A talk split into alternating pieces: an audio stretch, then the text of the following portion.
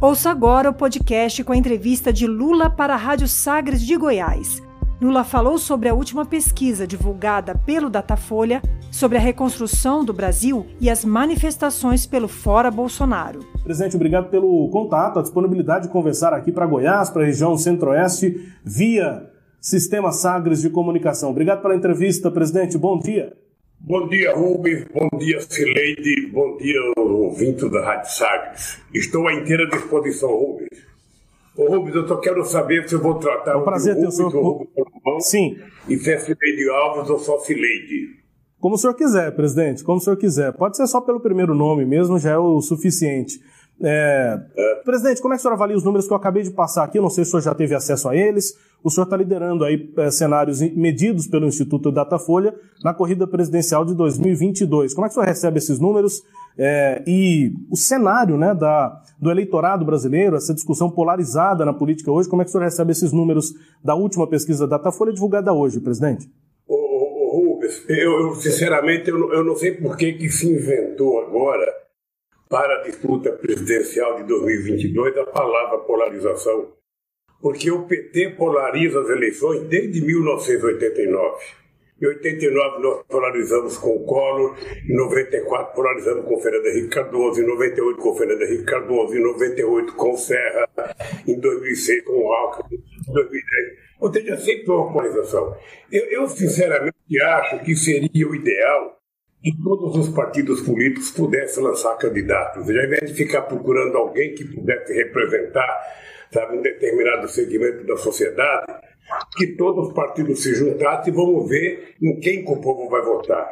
Eu, eu acho cedo, o, o Rubens, para a gente ficar apreciando com, muita, com muito destaque as pesquisas da opinião pública.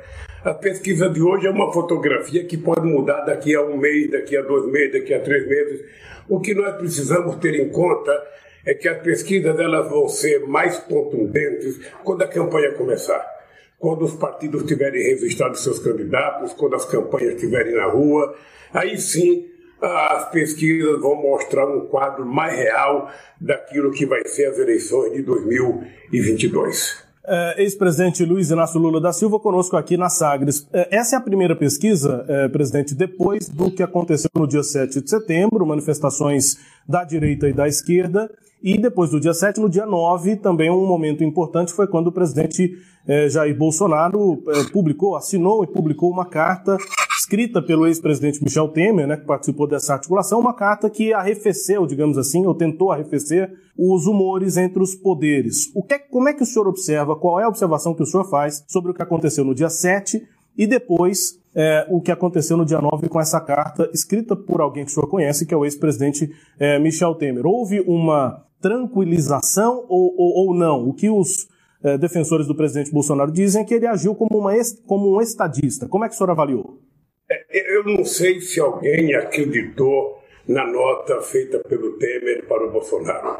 Não sei se alguém acreditou que o Bolsonaro estava lendo sério, estava falando sério. Na verdade, o Bolsonaro assinou aquela carta apenas numa demonstração da fragilidade dele da falta de, de, comportamento sabe, de um presidente da República. Ele não poderia ter feito tudo o que ele fez durante todo o processo sabe, de convocação do ato. Ele, ele uh, ofendeu as pessoas, ofendeu as instituições, ele fez provocações. Ou seja, e, e eu, eu acho que alguém disse para ele é demais. Você está provocando o ministro da Suprema Corte, que está com o processo dos teus filhos, que está com o processo sabe, da tua família. É importante que você faça um, uma mediação. E escreveu a carta e o, o Bolsonaro, como, como, estava muito fragilizado e muito desmoralizado, resolveu ler a carta. Mas eu acho que ninguém acreditou. Eu, eu penso que não era necessário alguém dar conselho para o presidente de que ele precisa governar esse país em harmonia, que ele precisa respeitar as pessoas, que ele precisa respeitar as instituições, porque esse é o papel do presidente da República. O papel do presidente não é fazer provocações, não é fazer agitação. O papel do presidente da República é governar é governar esse país pensando em todas as pessoas, respeitando todas as pessoas, respeitando as instituições e pensando, inclusive, no respeito que se precisa ter com os nossos aliados a nível internacional, coisa que ele não tem. Então eu acho que a nota foi apenas uma confirmação da fragilidade do presidente Bolsonaro. Ex-presidente Lula conosco, o questionamento também de Sileide Alves, é, só um alerta aqui para a equipe do ex-presidente que a gente perdeu a imagem, né? Houve aqui uma mensagem na tela de que houve uma questão no cabo ali, né, na conexão da própria câmera aí para essa entrevista. Então a gente está ouvindo o ex-presidente, mas a imagem é, deixou de chegar, mas acho que isso vai ser corrigido rapidinho. Só colocar o cabo lá de volta. O ex-presidente com a gente, ele continua nos ouvindo, é, pode direcionar a pergunta, Sileide. Presidente, é, bom dia. É, as manifestações do MBL neste final de semana foram um fiasco no país todo. As manifestações do Grito dos Excluídos, que a esquerda, centro-esquerda, realizou no dia 7 de setembro, tinha mais gente, mas ainda assim bem inferiores às manifestações do 7 de setembro convocadas pelo presidente Bolsonaro. O Bolsonaro entende que esses eventos mostram que o povo está com ele, né? Ele fala que é uma foto do povo com ele. Qual que é a sua análise dessas três fotos, a do Grito dos Excluídos, a do MBL e a do 7 de setembro, é, organizado pelo presidente Bolsonaro? Olha, o uh, bom dia. Eu, eu, queria dizer o seguinte: olha, primeiro, a convocação do dia 7 de setembro dos excluídos não é um movimento feito pelas esquerdas brasileiras. O, o, o Grito dos Excluídos existe há 27 anos, é uma movimentação feita pela igreja nesses 27 anos, e o que se decidiu junto aos partidos que participam da Frente Brasil Popular é que eles iriam participar do ato dos excluídos para não ter que convocar um outro ato paralelo. Eu estou sabendo agora que os partidos se reuniram em Brasília e me parece que estão tentando convocar um ato para o dia 2 de outubro e um outro ato para o dia 15 de novembro. É o que eu tenho de informação. Eu nunca acreditei na capacidade de, de, de mobilização do MBL. O MBL foi uma coisa que surgiu no ápice da campanha do impeachment da presidenta Dilma, quando os meios de comunicação convocavam aqueles atos de forma aberta, sabe? Coisa que jamais eu tinha visto na política brasileira. O Bolsonaro, ele demonstrou que ele tem uma base. Ele demonstrou que ele tem uma base, uma base, sabe, que não importa se seja de extrema direita, de direita, de milicianos ou não, mas eles conseguiram, com uma convocatória de quase um mês, com muito dinheiro, você deve ter visto imagens de gente distribuindo dinheiro dentro do ônibus, 100 reais para cada pessoa que quer participar. Você deve ter acompanhado a, a, a, campanha que muitas empresas fizeram, inclusive empresas que têm caminhões, empresas do agronegócio, fizeram uma campanha imensa, pagaram, sabe? Se pegaram, pegaram o prefeito do aeroporto de Congonhas com 500 mil reais, que disseram que era para levar para distribuir para os manifestantes. Ou seja, mas de qualquer forma ele demonstrou que tem uma base, não tanto quanto ele imaginava, mas tem uma base forte. Afinal de contas, o Bolsonaro aparece nas pesquisas, sabe, com rejeição de 24%, sabe, ou, ou melhor, com, com, com uma aprovação apenas de 24%, e 24% é muita gente. É muita gente num país de 213 milhões de habitantes. O que é importante é que a gente tenha em conta que me parece que o Bolsonaro vai ficar oscilando nesse percentual. Há pouca perspectiva dele ter um crescimento muito grande e possivelmente também não tem a perspectiva dele decrescer muito. Daí a dificuldade da chamada terceira via, Sileide. Ou seja, a terceira via, para ela surgir, ela tem ou que me derrotar no primeiro turno ou que derrotar o Bolsonaro no primeiro turno. Eu acho que não há espaço para crescimento da terceira via se não houver uma mudança brusca no quadro político nacional. Então eu penso que nós estamos caminhando para uma disputa política entre o PT, sabe, representando os setores democráticos da sociedade, e o Bolsonaro representando os setores fascistas da sociedade a direita, a extrema-direita, os negacionistas, aqueles que não acreditam em democracia, aqueles que não acreditam em pluralidade, aqueles que não, não respeitam as mulheres, que não respeitam os negros, que não respeitam o movimento sindical, sabe? Aquele que não respeita a preservação ambiental. Vai ser essa disputa que vai estar em jogo, Silete. E a gente precisa ter muita tranquilidade, porque ainda falta muito tempo para outubro de 2022 e a campanha política é uma maratona. E se você tentar correr muito no começo, você pode ficar cansado e não chegar no final. Então é preciso que a gente vá com muito cuidado. Você tem muita experiência política e você sabe, sabe que é preciso ter muito cuidado, dar os passos certos na hora certa, porque nós precisamos ter em conta, sabe, que o povo não pode continuar sofrendo como está sofrendo hoje. Presidente, é, o senhor acha necessária a formação de uma frente ampla oposicionista para lutar pelo impeachment? Quer dizer, o senhor é, quer o impeachment do Bolsonaro ou o senhor acha que não é necessária essa frente e que o pior do, do, do, desses rompantes golpistas do presidente já passou e a, e a luta é só lá na, no, no, no, no outubro de 22? Ô, Cileide, você está lembrada que em 1989 eu participei de uma campanha contra 12 candidatos. 12 candidatos, dentre os quais o doutor Ulisses Guimarães, doutor Leonardo Brizola, doutor Maluf, doutor Afif, doutor Mário Costa, doutor Aureliano Chaves, ou seja, era muita gente disputando as eleições. O que é importante é que a gente tente saber se os partidos políticos existentes hoje querem ou não ter candidatos a presidente. Porque quando você fala em frente ampla, quando você fala em frente ampla, você ela tem que você não pode construir uma frente apenas em nome de um candidato ou a pretexto de tirar um outro candidato. É preciso saber o seguinte: o que, é que você quer colocar no lugar. Então eu acho que se for possível construir um programa, um programa que leve em conta a necessidade da gente acabar com a fome nesse país, da gente acabar com o desemprego. E quem está falando com você, Silene, é uma pessoa que tem experiência de como acabar com o desemprego nesse país. Eu tive o prazer de governar esse país no momento em que a gente criou 20 milhões de empregos com carteira profissional assinada. Eu tive o prazer de governar esse país quando ele alcançou a sexta, a posição de sexta economia do mundo. Então, se você for capaz de construir um programa que leve em conta que nós precisamos resolver o problema do Brasil, colocando o pobre no orçamento da União, no orçamento do Estado e no orçamento do município, e colocando o rico no imposto de renda, e você leve em consideração que nós temos que ter como prioridade resolver o problema do desemprego nesse país, resolver o problema da renda do povo brasileiro, fazer com que o povo possa comprar o feijão, a carne, o arroz, que possa comprar o gás, ou seja, se tiver um programa capaz de fazer isso, é possível você construir uma frente ampla.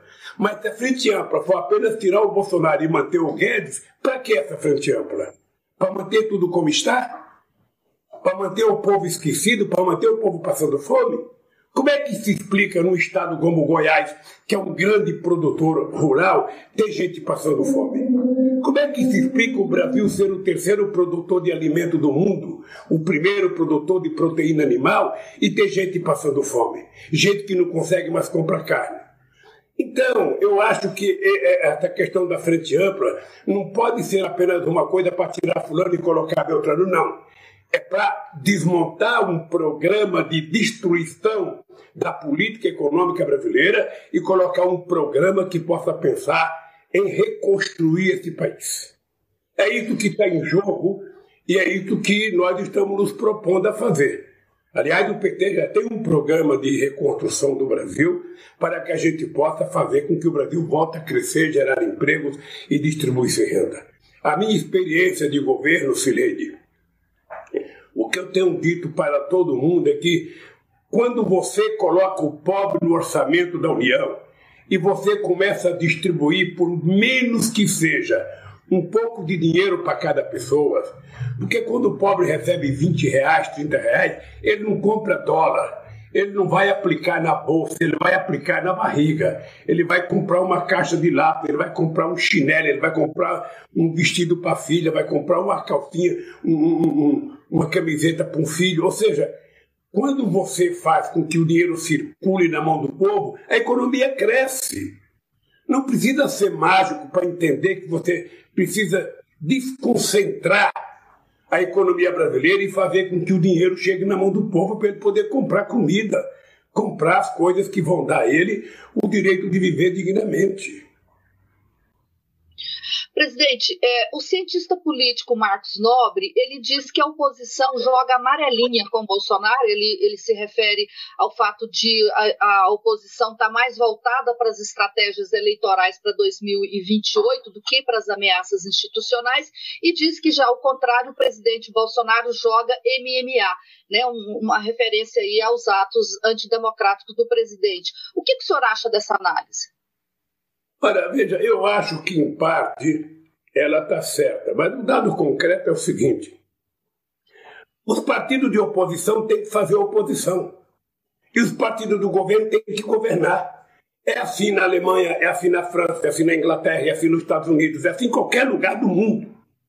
Então veja, nós temos que ir para a rua porque nós precisamos exigir que o Bolsonaro seja interditado ou Bolsonaro é interditado por uma decisão da Justiça Eleitoral em função do que houve na campanha de 2018, ou Bolsonaro é interditado por conta da quantidade de crimes que ele já cometeu nesse país, inclusive o, o, o apelido de genocida é por conta da quantidade de pessoas que morreram e que o governo tem responsabilidade.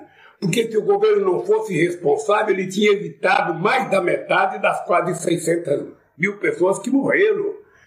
Ou seja, nós estamos vendo agora, o que, que nós estamos vendo?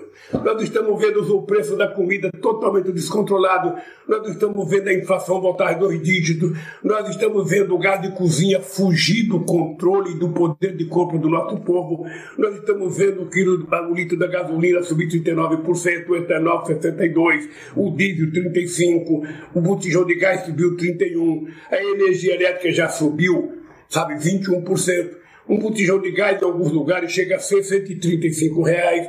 Ou seja, e a carne, ela vem subindo de forma extraordinária. Você pega os dados do DF, o óleo de soja subiu 68%, o arroz 32%, a carne, o patinho e o músculo subiram 36%, o feijão subiu 17%, o ovo subiu 15%, ou seja, o governo perdeu o controle da inflação e a inflação, quando ela volta da forma que ela está voltando, ela prejudica a parte mais pobre da população. O que a oposição tem que fazer? É ir para a rua denunciar exigir que o presidente da Câmara coloque um, um, um, dos quase 150 pedidos de impeachment que tem do Bolsonaro em votação. Não acredito que ele vai colocar, porque a Câmara dos Deputados, você cobriu a Câmara, Cireide, você sabe que nunca aconteceu o que está acontecendo agora, de ter um orçamento de 20 bilhões do relator para que possa se negociar com os deputados ou seja, então não vai votar o impeachment, eu não acredito que o Lira coloque, a não ser que haja muita pressão da sociedade. Por isso que nós temos que ir para a rua. Por isso é que nós temos que fazer pressão. E se nada disso resolver, nós vamos esperar que o povo, em outubro de 2022, resolva o problema do país, colocando alguém que gosta da democracia, alguém que gosta do povo, alguém que respeita os nossos parceiros internacionais e alguém que vai governar efetivamente para o povo brasileiro e não para os militares da reserva e não para os milicianos. Presidente, é, muitos políticos do PT, do PSOL, parte da esquerda também, se recusaram a participar da, da, manifestação do MBL por conta do papel que o grupo teve no impeachment da presidente Dilma. Isso quer dizer que o PT não fará aliança com os partidos que apoiaram a destituição da presidente Dilma, nem com os políticos que votaram ou que trabalharam pelo impeachment dela? Não, não significa isso, não, Silene. Significa, veja, eu tenho conversado com todo mundo, você acompanha a imprensa, Silene, você sabe que eu tenho conversado com muita gente. Eu fui agora para o Nordeste, eu conversei com todos os partidos políticos, conversei com todos, com todos, sem distinção, apenas não conversei com o DEM Ora, veja, nós não fomos ao ato do MBL porque não era um ato convocado para defender a democracia. Eles só faltaram apresentar quem eram os candidatos que eles queriam defender. Porque eles trabalharam até a semana da convocatória, nem Bolsonaro e nem Lula. Como é que o PT poderia participar de um ato desse? Como é que as pessoas que querem democracia participam, sabe, de um ato desse? Eles poderiam ter dito o ato é para defender um candidato de terceira via e dizer qual era o nome do candidato. Ah, era isso, era mais claro, era mais honesto com a sociedade brasileira. Eu não tenho nada sabe, contra o MBL, não, não os conheço muito bem, não, não tenho contato, mas eu acho que os partidos de esquerda não precisam do MBL convidar um ato para a esquerda participar. Nós sabemos muito bem convocar os atos e sabemos muito bem a força que nós temos. Bom, presidente, o PT foi muito associado com a corrupção, né? Muita coisa foi provada, outras não foi. O senhor, particularmente, foi absolvido em, em dezenas de processos, mas o fato é que há essa associação do PT com a corrupção. O que, que o próximo governo do senhor, no caso da sua vitória, poderá fazer para acabar ou para diminuir essa pecha que o PT carrega? Olha, veja, primeiro nós sabemos qual é o objetivo de jogar essa pecha em cima do PT. Você que cobriu o Congresso Nacional, Silene, você conhece bem a política nacional. Tá? Você sabe o quanto eu fui vítima das acusações, porque Possivelmente a direita e a extrema-direita e uma parte da elite, da elite política brasileira acharam que não tinha como me conter se não tentar me envolver com corrupção. Eu tomei a decisão, Silene, de ir para a Polícia Federal em Curitiba quando eu poderia ter saído do Brasil. Eu fui lá porque eu queria provar que o Moro era mentiroso. Eu queria provar que a força-tarefa de Curitiba era uma quadrilha eles não estavam preocupados em combater a corrupção, porque se eles estivessem preocupados em combater a corrupção, eles tinham prendido os empresários e não quebrado as empresas. Mas eles trabalharam para quebrar as empresas porque eles estavam mancomunados com o Departamento de Justiça dos Estados Unidos. E hoje já está provado isso para tentar destruir o setor de engenharia no Brasil, o setor de óleo e gás, o setor de óleo e gás no Brasil, a indústria naval brasileira. Olha, isso hoje está visível. Você sabe qual foi o prejuízo sabe, que eles causaram? 4 milhões e 400 mil desempregados. O prejuízo que eles causaram foi o Estado deixou de investir 172 bilhões de reais na economia por conta da Lava Jato. E o que, que eles queriam, na verdade? O que, que eles queriam era fazer a legalização do crime. Todos os ladrões que fizeram delação ficaram ricos. Todos. Sem distinção. Todos que fizeram delação ficaram ricos. Como eu não quis fazer delação, porque eu queria, na verdade, era provar que eles eram os ladrões, e graças a Deus, é importante lembrar, eu já tenho meus 19 processos anulados. Só falta um que é o mais mentiroso, virou instrumentos para combater a corrupção. A lei da delação premiada é do PT. A lei do acordo de leniência é do PT.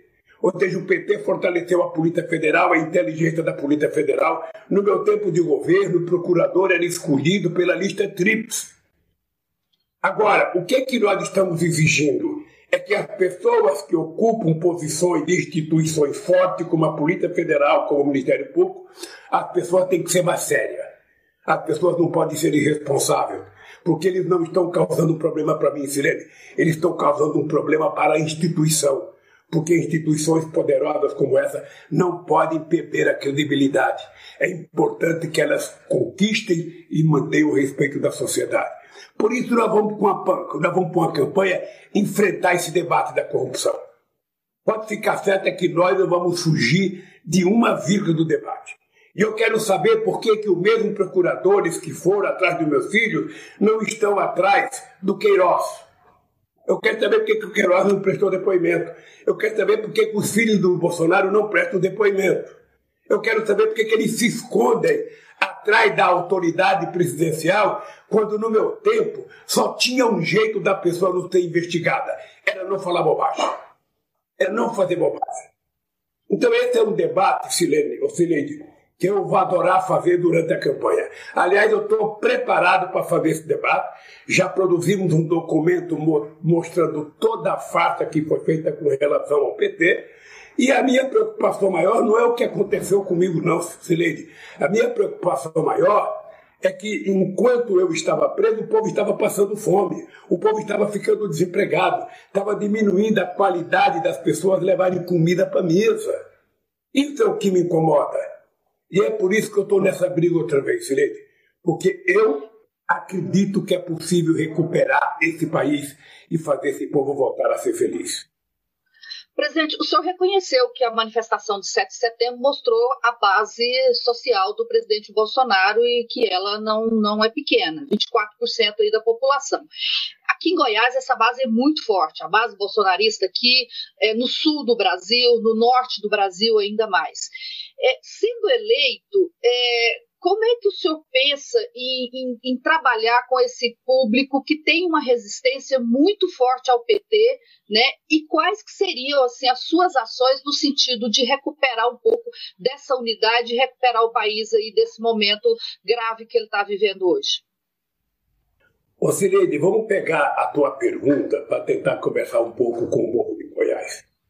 É verdade que ele tem 24% de voto, isso é forte. É verdade que tem 76% contra. É verdade que tem 76% contra. A verdade é que a rejeição dele é quase 60%. Então, veja, eu já governei, nas duas vezes que eu governei, eu tive 47%, 48% no primeiro turno e tive 61%, 62% no segundo turno. Tinha 40% das pessoas que não tinham votado em mim. E eu governei esse país convivendo com todo mundo. O presidente não tem que ser eleito por unanimidade. O presidente tem que ser eleito por 50% mais um dos votos para ele poder tomar posse legitimamente. Ora, o que precisa depois de eleito é você ter a sensibilidade de que você vai ser eleito para governar para todos. De que você vai governar para o rico e para o pobre, vai governar para o fazendeiro e para o trabalhador rural normal, para o patrão e para o empregado. Essa é a consciência que você tem. O que, que eu quero que as pessoas saibam? É que nós vamos governar para todos, mas o pobre estará no primeiro da fila. Porque se o Estado não cuidar do pobre, se o Estado não levar luz para todos, se o Estado não levar água para todos, se o Estado não garantir que as pessoas menores tenham o direito de ter acesso às coisas, eles não vão ter e vão continuar pobres a vida inteira. Então a sociedade brasileira tem que saber, sabe, que eu não vou governar o Brasil para 35% da população que a elite sempre governou. Eu quero governar para todos os brasileiros. Eu quero que o pobre possa voltar a viajar de avião. Eu quero que o pobre possa ir para o seu estado visitar a sua família de avião. Sabe? Não tem importância que, que, alguém fale, que alguém fale assim: ah, o aeroporto virou uma rodoviária. Eu quero que o pobre vá em restaurante. Eu quero que o pobre tenha emprego com carteira profissional assinada. Eu quero que ele coma carne contra filé, picanha, costela. Eu quero que ele tome uma cervejinha. Ou seja, quem não gostar disso pode votar contra o Lula. Agora, quem quiser que o povo pobre tenha ascensão na vida, saiba que eu vou fazer isso. É uma profissão de fé. O pobre precisa entrar no orçamento da União. O pobre precisa trabalhar. O pobre precisa estudar. Precisa ter acesso à cultura, ao lazer. E a minha vontade de votar, Cireide, é porque eu, embora tenha feito mais que todos os outros presidentes, eu ainda tenho dívida com esse povo, porque eu tenho certeza que é possível fazer mais e fazer melhor.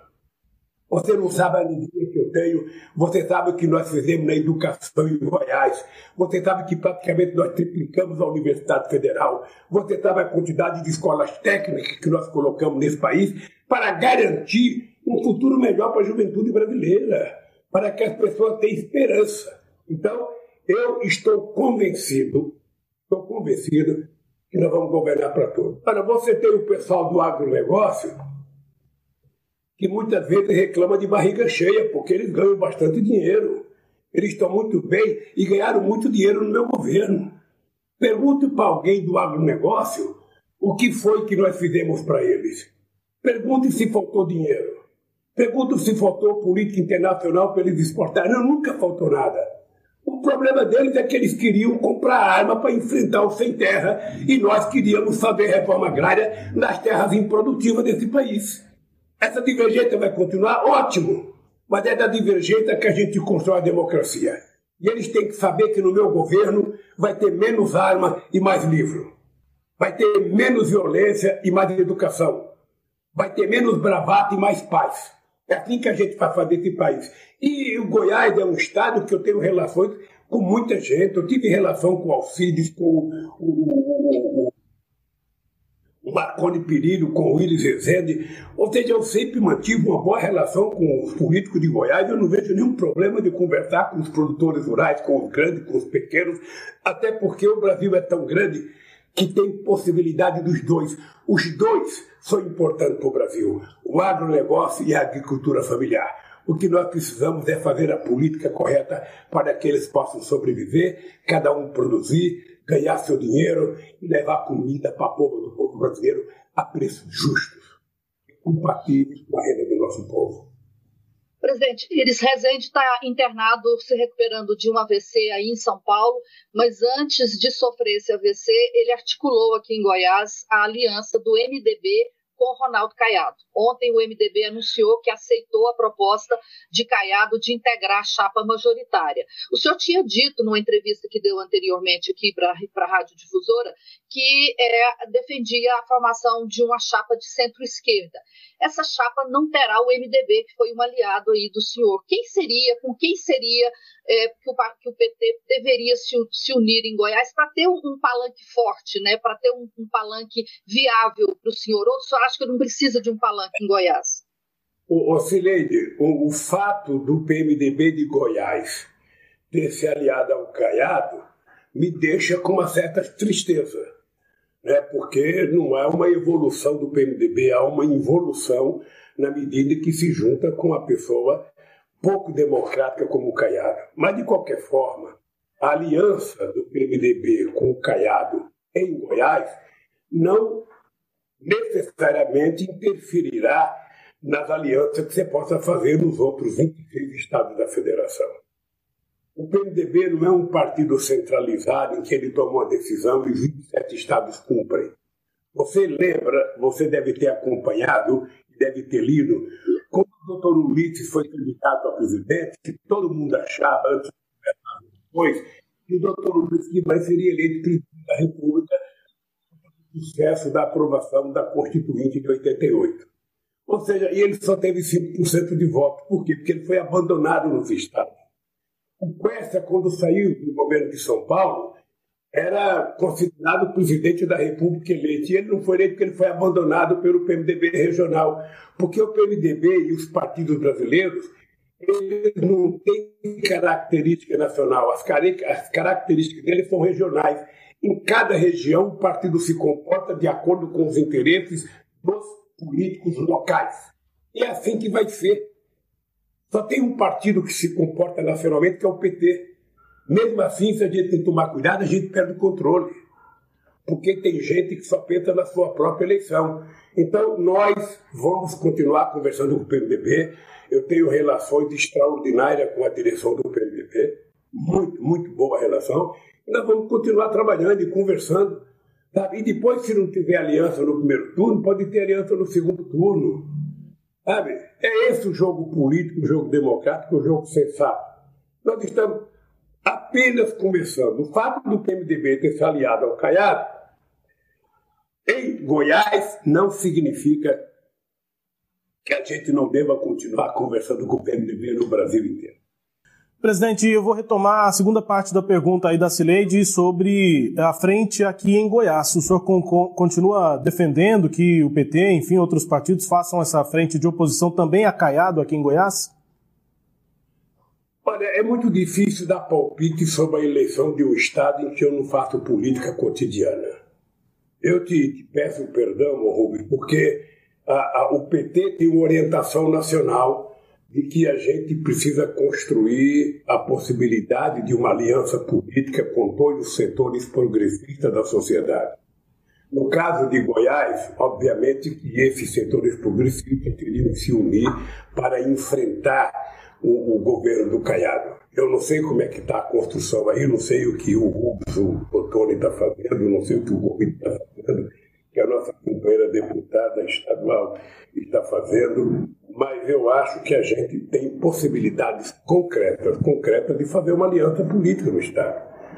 As pessoas se esquecem que o PT já governou, sabe, Anápolis, que o PT já governou Goiânia duas vezes com Pedro Wilson e depois com, sabe, o nosso companheiro que faleceu.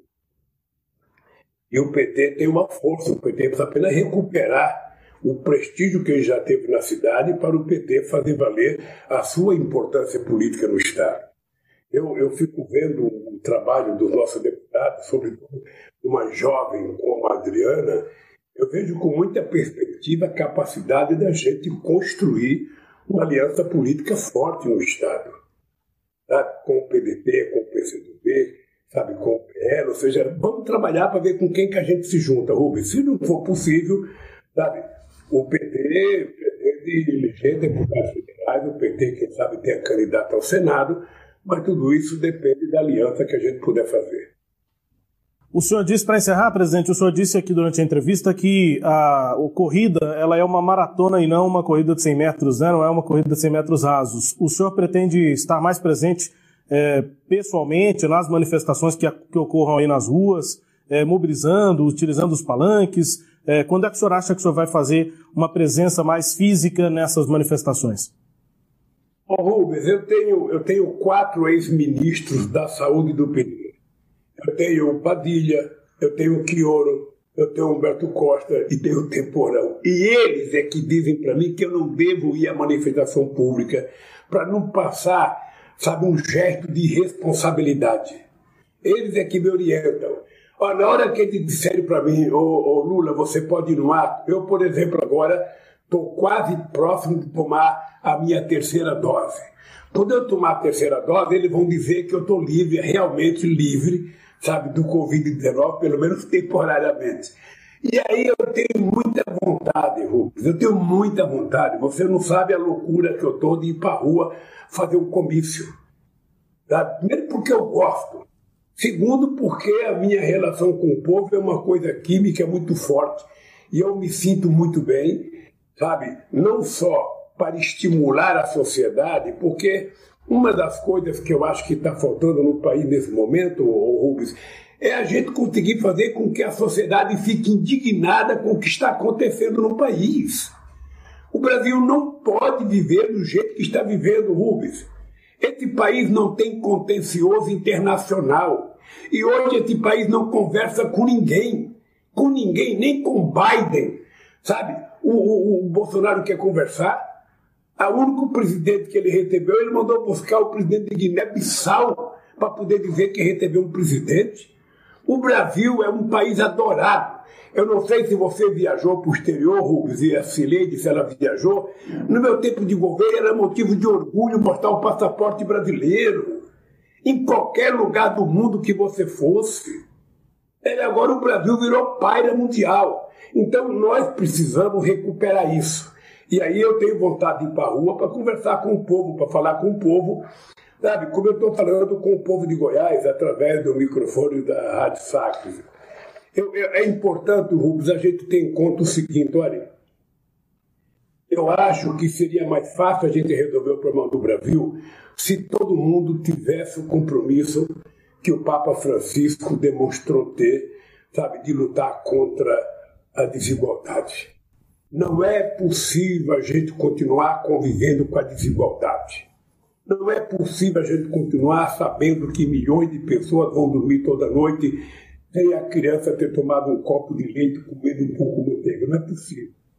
Não é possível que o maior produtor de, de, de, de, proteína animal do planeta Terra, a gente seja obrigado a ver uma mulher na fila de um açougue esperando um osso, sabe, para poder fazer a comida como uma pessoa ir para o açougue comprar apenas dois pés de galinha. Não é possível. Isso não é possível, não é, não é aceitável.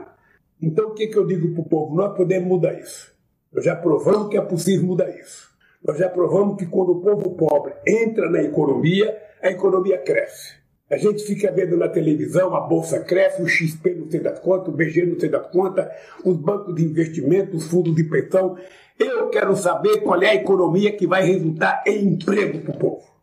Essa é a economia que vale, que resulta em emprego, que resulta em salário, que resulta em garantia para o povo brasileiro viver dignamente. É isso que eu acho que é possível fazer. E é isso, Cineide e Rubens, que eu me proponho a fazer nesse país. Fazer esse povo voltar a comer, a trabalhar, a estudar, a receber livros didáticos em casa e não proposta para comprar fuzil ou pistola. É esse país que eu quero mudar. E se Deus quiser, nós vamos mudar. Se Deus quiser.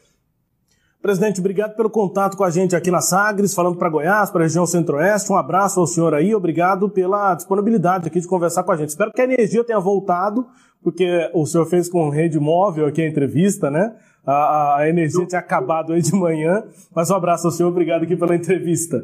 Ah, obrigado a você, Rubens, obrigado, Sileide. Desculpa se, se, se eu não respondi é, tudo que vocês queriam que eu respondesse. Uh, eu espero que a gente tenha a oportunidade de, de, de, fazer uma nova entrevista mais próximo das eleições, Sileide. Aí você já vai estar tá cobrindo a nível nacional as eleições. Certamente a rádio vai mandar vocês viajarem e cobrir o presidente para conversar com muito mais tranquilidade. Um beijo no coração e um beijo no coração do povo de Goiás. Obrigada, presidente. Obrigado Bom pela trabalho. entrevista, presidente.